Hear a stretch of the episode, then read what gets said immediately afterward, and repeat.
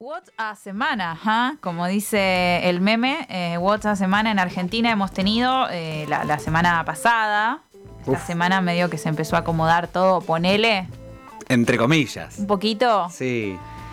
Bueno, y tenemos nuevo gabinete, ¿no? Tenemos nuevo gabinete con siete eh, recambios. Eh, Polémicos. Poco polémicos. un poco polémicos. eh, bueno, a las feministas enseguida se nos pide que, que, viste, dónde están y qué van a decir, y van a cancelar, no van a cancelar, van a repudiar, no a esto, no al otro. Bueno, nada, recojo un poquito el guante, ¿eh? pero un poquito nada más. ¿Qué, no, ¿No te gusta Mansur? Em, y, a ver, ¿Por, por qué? ¿Por qué? Sabemos que eh, eh, la historia de Mansur, bueno, e- es, lo que más choca de todo esto, ¿no? Em, Juan Luis Mansur, médico, político, que ha sido eh, ministro de salud en el gobierno de Cristina Fernández de Kirchner, ha tenido un, bueno, di- diversos cargos también, ha ido avanzando en su gestión y actualmente era el gobernador de Tucumán hasta hace unos días, que fue designado como jefe de gabinete, que es un cargo muy importante, ¿verdad? Casi una mano derecha del presidente, podemos decir. Y que es conocido y nos resuena su nombre porque eh, fue el gobierno de Mansur el que le impidió una interrupción legal del embarazo a una niña que había sido violada y que además había pedido explícitamente ese aborto terapéutico, un aborto no punible, acuérdense, esto fue antes de... copado, un copado, digamos. Esto fue antes de la legalización del aborto en todos los casos que tenemos ahora desde 2020, pero desde 1920, o sea, eh, desde 1921 creo que es, o sea, ahora hace 100 años, em, que tenemos un protocolo de ILE, que es la interrupción legal del embarazo, que aplica para una nena de 11 años embarazada, además violada, además cualquier niña embarazada a los 11 años eh, tiene que haber pasado por una situación de abuso, digo, bueno, aplicaba en todos los causales, se le negó y además se la obligó a tener a esa criatura que nació y falleció, digo, bueno, un caso súper extremísimo. Eh, además está el caso de Belén, ¿se acuerdan de Belén presa por abortar? Ese también es de Tucumán. ¿Se acuerdan de Sí. toda la militancia? Del libro Somos Belén, que finalmente recoge toda su historia, que lo escribió Ana Correa. eh, de Soledad Deza, la abogada feminista que la acompañó y toda la militancia porque la suelten. Otro caso súper tortuoso, porque Belén tuvo un aborto espontáneo. Belén no sabía que estaba embarazada. O sea, fíjense, una situación de, de altísima vulnerabilidad social, psicológica, porque si no, no sucede que no sepas que estás embarazada, un embarazo avanzado, y perdió el, el embarazo de forma espontánea y fue presa. Uf. Entonces, eh, bueno, por eso Mansur nos revuelve tanto las tripas, ¿verdad? Eh, así que, bueno, por una parte esto, eh, compartimos, ¿no? Desde aquí el, repudio. Pero yo voy a decir algo también, y ustedes chicos me, dicen qué opinan, qué, piensan de un análisis que hago, ¿no? Me parece que el problema más grande de esta semana que pasó no fue la designación de tal o cual muñeco, viste, que vos decís, uff. Porque eh, cuando te empiezan a decir... Ay, no te escuché, Pato. No, digo, muñeco. Y, ¿cómo decirle? ¿Viste estos personajotes? Y te empiezan a decir, no, pero y el peso político y la espalda política, y estamos en un momento que hay que garantizar gobernabilidad, y qué pin, y qué, qué pan. pan. Yo la verdad que eso un poco lo comparto, ¿viste? Una, una- feminista, no es eh, boluda. Entonces, digo, eh, a mí me da muchísimo miedo eh, la victoria del macrismo del otro día y A mí me sorprendió muchísimo. nos desestabilizó de alguna Uf. forma. A, a nosotros, imagínate al gobierno, ¿no? ¿Es macrismo? La- la- el resultado electoral. El juntismo. Es más, claro. Claro, No sé. bueno, el juntismo, sí. Eh, entonces digo, me parece que esta, esta mani- maniobra de intentar garantizar gobernabilidad y bueno, sabemos que hay una interna además feroz ahí adentro y que hubo que resolverla y que hubo que hacer concesiones. Un The Crown, podríamos decir. Sí. Un Game of Thrones. Un dark. un House of Cards. Tic, vos venís, yo te pongo, juego de poderes. Em, lo entendemos, digo, lo entendemos. Y también si pensamos en mujeres con tremenda espalda política y que pin y que pan, por supuesto está la figura de Cristina, pero no es que haya tantas y una es consciente de esa situación. Para mí lo más problemático no es Mansur en sí, que bueno, lo que, lo que representa es tétrico, pero no es Mansur en sí, sino esta especie de secuencia que se dio de uff, llegaron los problemas reales. Hay hambre, hay pobres, son los problemas reales. Bueno, dejemos a un costadito, un poquito a un costadito, que las chicas vayan a preparar el café a la cocina, que nos vamos a sentar a hablar los chabones en la mesa. Como el comité de guerra, ¿viste? Como esa secuencia de como el comité de crisis, de guerra. Nos vamos a Nosotros poner- sí vamos a saber qué hacer. ¿Nos vamos a poner a hablar en serio? Y esto no fue solo Alberto y eh, los siete tipos que entraron, ¿no? ¿no? No estoy como personalizándolo tanto, sino que respiro eso en el ambiente. Respiro eso en el ambiente, respiro eso dentro de eh, sectores que bancan al kirchnerismo y que igual aprovecharon esta movida para decir, nunca me había bancado tanto a las feministas, la verdad. Y medio que estaban haciendo pelotudeces.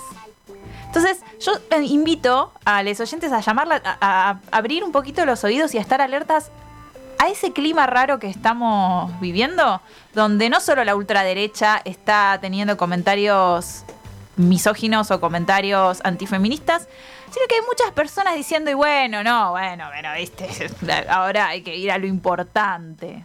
Yo creo que en cuanto al, a esto que mencionabas, lo de Mansur, hay dos cosas que hay que saber diferenciar, pero que están ligadas, ¿no? Que una cosa es lo político y otra cosa es la política.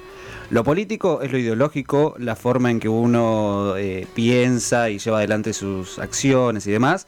Y lo otro es la política, que la política es eh, todo, el- todo esto de la estrategia, de ver quién mueve más gente.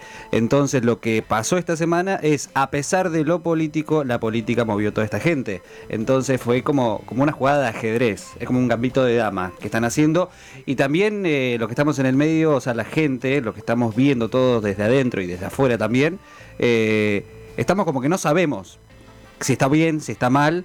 Y es como, es algo que también es cuestión de informarse. Hay muchos podcasts eh, de gente que vamos a dejar después, eh, después cuando busque. Compartilo, si no, Sí, decilo. no, es que no me acuerdo. Ah, listo. Pero después lo, lo comparto cuando. Dale. y- en el que hablan de específicamente de todo esto, lo analizan de un Sí. lugar como más eh, desde afuera, por así decirlo. No desde el lado, porque siempre vamos a escuchar desde el lado de, del oficialismo y desde el lado de eh, la oposición.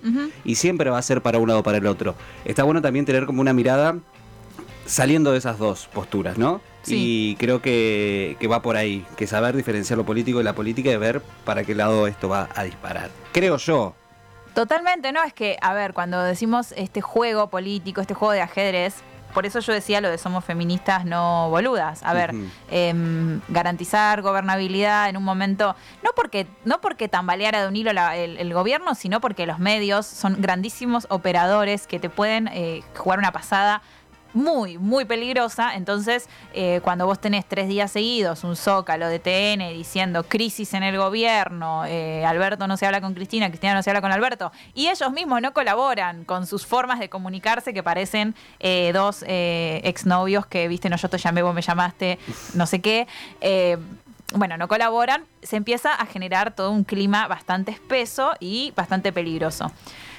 Pero esta idea de que eh, de pronto nos ponemos a hablar de lo importante y uff, corremos para un costado todas las otras demandas, eh, incluso, yo sé que respiro mucho el ambiente de Twitter y que no es que todo el mundo diga esto, pero hay un poquito de esto que es esta idea de hasta creer que jugó en contra ciertas avanzadas progresistas o feministas, no solo que, bueno, Alberto hizo esto y no hizo lo otro, eso se puede discutir, sino que jugó en contra, como hay mucho lenguaje inclusivo y, y encima el DNI no binario, pero la gente no tiene para comer. O eso se lee un montón.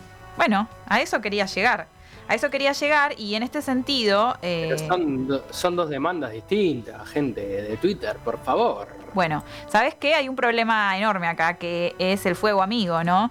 Eh, no es solo un- una cosa de micromundo de Twitter, sino que eh, referentas como Mayra Arena, no sé si ustedes la recuerdan, ella se hizo famosa por una charla TED donde hablaba de su, de su vida como persona que eh, estaba en la pobreza. Eh, Lo importante que es para una persona en situación de pobreza comprarse una, una zapatilla. Yo me acuerdo que habla de eso, ¿no? De la zapatilla, la llanta. Bueno, ella eh, primero, viste, parecía como muy desde la antipolítica quizás, pero en realidad se convirtió en una militante peronista, pero una militante peronista de derecha. Eh, no sé si ella se asume así, pero la verdad es que la nota que publicó en Infobae, primero dio una nota en Radio con 7K, ya mm, raro. Lo primero que dijo fue, eh, lo primero que hizo cuando la, empezaron a entrevistar fue criticar el lenguaje inclusivo, así como "Uh", lo mandó. Que ojo, no es que yo la estoy bardeando porque critique el lenguaje inclusivo, de- discutamos. Sino porque empieza a hablar de, de la pobreza y de que hay hambre y que no sé qué, y lo primero que, que hace es tirar como un shade para, bueno, y encima hablamos diciendo todes. Claro, que tiene ¿Me que ver. entendés? Entonces, ¿qué pasa? Como ciertos sectores, o sea, te estoy hablando de Infobae, no te estoy hablando de em, eh, que, hizo una nota en su en un comunicado en Facebook. O sea, en Infobae la llaman para que haga esta nota, ¿me entendés? Que, o sea, hay un interés muy claro y muy opositor al gobierno. Ella publica eh, una nota donde, de nuevo, palo, palo, palo, habla de, de situaciones reales, por supuesto, materiales, eh, de mucho empobrecimiento de la sociedad. Habla con una especie de autoridad moral, ¿no? Como yo estoy en el barrio, yo soy pobre, yo puedo contar. Y de nuevo, dice un montón de cosas. eh, como por ejemplo, ¿a cuántos incluís cada vez que decís todes y a cuántos dejás afuera? Que Infobae resalta eso en amarillo y negro así gigante. Eh, y sigue como, eh, nada, bajando todo tipo de línea en contra de demandas feministas. De hecho, dice, no me cerraba el feminismo y ya viniste con lo de no binarie. Así. Y a mí me preocupa, pero no es que me preocupa porque ella piense eso. Digo, si ella está en contra del feminismo, me preocupa cómo se está moviendo esa nota y ese comunicado y todo lo que va por ese lado del peronismo de derecha, eh, como una especie de maniobra leccionadora sobre el peronismo más progresista, sobre la legalización del aborto, sobre el lenguaje inclusivo, el DNI no binario, tener un ministerio de mujeres, que fue un logro enorme, que por supuesto tienen que laburar mucho más, pero digo, entonces hay ahí un clima que me está eh, de mínima preocupando. Y después, por supuesto, dice grandes verdades eh, eh, so- sobre la situación de los trabajadores. pero dice algunas cosas que directamente son falsedades. Acá quería recuperar una eh, que dice algo como: Si me retás por el. Ay, a ver, lo, lo quiero decir tal cual. Espérenme un segundo, eh. hablen mientras. Buscando la cita textual. Mientras Ludmila busca la cita textual, te recordamos que nos podés eh, pagar en cafecito.app barra 25 horas. También nos podés seguir en arroba 25 horas en Instagram. Y creo que ya encontró la cita textual, así que chao. Sí, dice, las grandes mayorías no tienen agendas ideológicas. Fortísimo. Como, como, eh, por lo menos polémico, ¿no? Como que los pobres no, no tienen una ideología, no tienen un sentir político. Bueno, ahora vamos a eso. Y después dice, las grandes mayorías no quieren que les rompas las pelotas. Eh, cada vez que me cancelas un artista que me encantaba, o me haces sentir una porquería por reírme de algún cuento viejo, pienso, más que vos y yo no tenemos nada que ver. Si me retas como un nene cuando digo algo incorrecto, ¿en serio esperás que me identifique con vos? Y yo quería analizar puntualmente ese fragmento porque Mayra Arena está dando cuenta de un malestar en la cultura que vivimos actualmente, que es real, que es cierto y que yo no voy a negar, que es esta, eh, especie de hipérbole que tenemos hoy en día con la cancelación, con el, esto, el fuego amigo, el cuestionarnos entre nosotros y, y abrir grietas por todos lados y cómo vas a decir esa palabra. Bueno, de hecho acá con Pato lo hemos discutido muchas veces ese tema y nos convoca y nos interpela. Sí, es una cagada la cultura de la cancelación. Ahora bien, Mayra Arena, ¿qué tiene que ver eso con el gobierno nacional? Igual no las vamos a agarrar con Mayra Arena. Sí. En todo caso, creo, creo que le están haciendo. No sé si ella hace un uso político o le están haciendo un uso político con sus palabras. Sí, también es una pasa nota mucho lo de. por ella en primera persona, ¿eh? No es un, una entrevista. Sí, bueno, capaz dentro de dos años eh, está como candidata a algo y ya, mirá, Ludmi tenía Es que va a pasar eso seguramente. Pero creo que justo con esta semana no me la voy a agarrar con Mayra Arena. Es que Y- a mí me interesa de por eso, me interesa no, no, no ella, sino discutir esta idea porque la vi replicada, no sé, incluso En en, el sí, podcast, yo también la vi. de- en el 220 podcast, eh, Quintín Palma leyó toda esta nota como una súper gran verdad. Entonces, me, me interesa eh, analizarla en este sentido, ¿no? Además porque es lo que me compete y lo que puedo yo eh, aportar. Después hay- eh, habrá que analizar miles de otras cosas. Pero ojo, ¿no? Con confundir, porque es cierto que los feminismos estamos en un momento de repensar cosas, de repensar cierta oleada punitivista que hubo entre 2016 y 2018, la cuestión de la corrección política, la cuestión de la cancelación. Por supuesto que estamos en un momento de cierto malestar en la cultura. Pero Mayra, tanto que decís que caminás los barrios, ese es un malestar retuitero. Entonces, cuidado, porque esto de cada vez que me retás porque me río de un chiste viejo, ¿Qué tiene que ver ahí el gobierno nacional? ¿No? Es como mezclar un montón de cosas. No sé si fue una indirecta por lo de Dragon Ball. De nuevo, hay que saber leer las noticias. O sea, la defensoría asesora a un canal privado. El canal privado dice voy a bajar este dibujito y volver a subirlo. Se arma tremendo debate en Twitter, se habla de censura. No tiene nada que ver eso con el rumbo que haya tomado Alberto. Entonces, si Alberto es un tibio, o Alberto es también un peronista conservador que no va a tener las políticas eh, de, sociales y de asistencia social que tenía Cristina. Entonces agarrémonosla con eso. Pero siento que si no nos la agarramos entre nosotras y medio que vas para el lado del más débil, como entre nosotras, ah, esta, esta agenda que es de derechos civiles, no, viste, los pobres no. Los pobres derechos económicos. Como si una travesti en un barrio ¿me entendés? No necesitara tener el DNI con su identidad, por ejemplo, para que no la caigan a palos. Sí, el problema también es que ella represente, o sea, que, que ella crea o le hagan creer que representa a los pobres.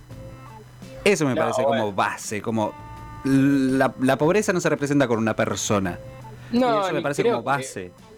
Bueno, pero igual yo tendría mucho cuidado en agarrármela con una persona que eh, contó lo que padeció en su vida, lo que también padece como trabajadora. Y en los barrios también hay gente que vota eh, a mi ley, digo. Sí, obvio. Por supuesto. Entonces hay una cuestión que está planteando que me parece que si algo presentó estas elecciones y todo esto que pasó también a futuro es, loco, dejemos de legitimar el pensamiento de cualquiera, porque acá tenemos que ir entre todos a ponernos de acuerdo qué futuro queremos para este país.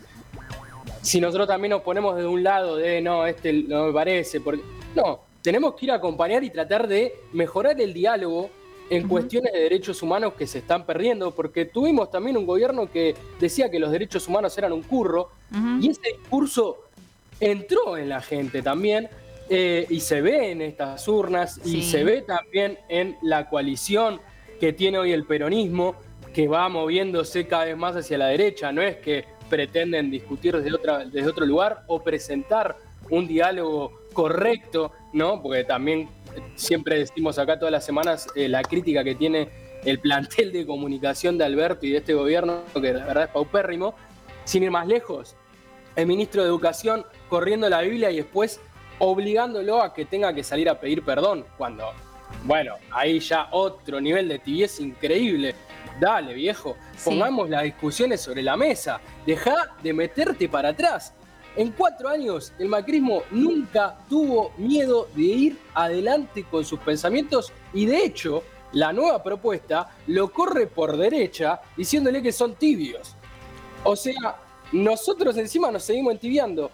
Hay una cuestión ahí que, que hay que ver y que hay que empezar a discutir realmente. La grita siempre existió y hay que ponerla sobre la mesa pero cuestionar, no sé, a Mayra Arena me parece como. Yo estoy cuestionando. No, enfocar ahí, digo. Sí, a ver, ella no, digo, no necesita que, que digamos, tiene mucho más espacio que nosotros, vos, yo, juntos sumados, más Lean, más Lula. Digo, eh, la crítica viene desde de redes de abajo, pero es una crítica a ese discurso que se está instalando. ¿Y por qué la traigo a ella? Bueno, porque una cosa es decir, bueno, Ludmi, lo viste solamente en Twitter, que seguís todos porteño, viste de FESOC. Bueno, listo, no. Salió una nota en Infobae, la reprodujo todo el mundo, salió después, la levantaron en el podcast que miro, salió en las radios que escucho. Bueno, eh, evidentemente tuvo una llegada y es un pensamiento muy eh, política, porque ella misma dice, no tienen agendas ideológicas los pobres. Bueno, como mínimo es un toque eh, compleja esa afirmación y a mí como feminista, militante feminista, me toca este lado, digo, de eh, venir a decir, no son derechos excluyentes, los derechos civiles son tan importantes como los derechos económicos. Eh, no me parece que Alberto haya estado distraído con uno, sino que me parece que evidentemente tuvo una decisión política de no, de no ir por ciertas por ciertos lugares, ¿no? Por, que cobremos como deberíamos cobrar. ¿Hay que esperar a, a, que no haya pobreza en el país para que se empiecen a hablar de esos temas? Bueno, eh, ahí voy a leer un mensaje de una oyente, Julieta, que dice, esto de al frente de todos le fue mal porque no organizaron prioridades. Lo dice ella que es mujer y pobre, entonces tiene razón, abajo el feminismo, eh, así entre comillas, ¿no? Como que está retomando ese, discurso. La cuestión es que lo levantan de esa manera los medios más rancios. Claro, la cuestión es un poco el uso político de esto. Eh, y bueno, para, tener también como otra voz está la respuesta que le dio César González, no sé si lo ubican, cineasta, escritor, bueno, eh, que dice, como villero quiero dar mi punto de vista sobre la nota de Mayra Arena. Eh, creo que el primer inconveniente es aglutinar a la fuerza a todos los habitantes de los barrios populares bajo una supuesta ideología total que rechaza las conquistas civiles por no ser económicas. voy a leer solo un pedacito, ¿no? Dice, doy fe de que la agenda feminista tiene un fuerte arraigo en los barrios populares, por ejemplo la ILE fue ampliamente debatida y celebrada por miles de mujeres villeras, que eran sobre todo las que terminaban abortando en atroces circunstancias. Conozco muchas pibas de los barrios populares que usan lenguaje inclusivo, que creen y militan por la justicia social.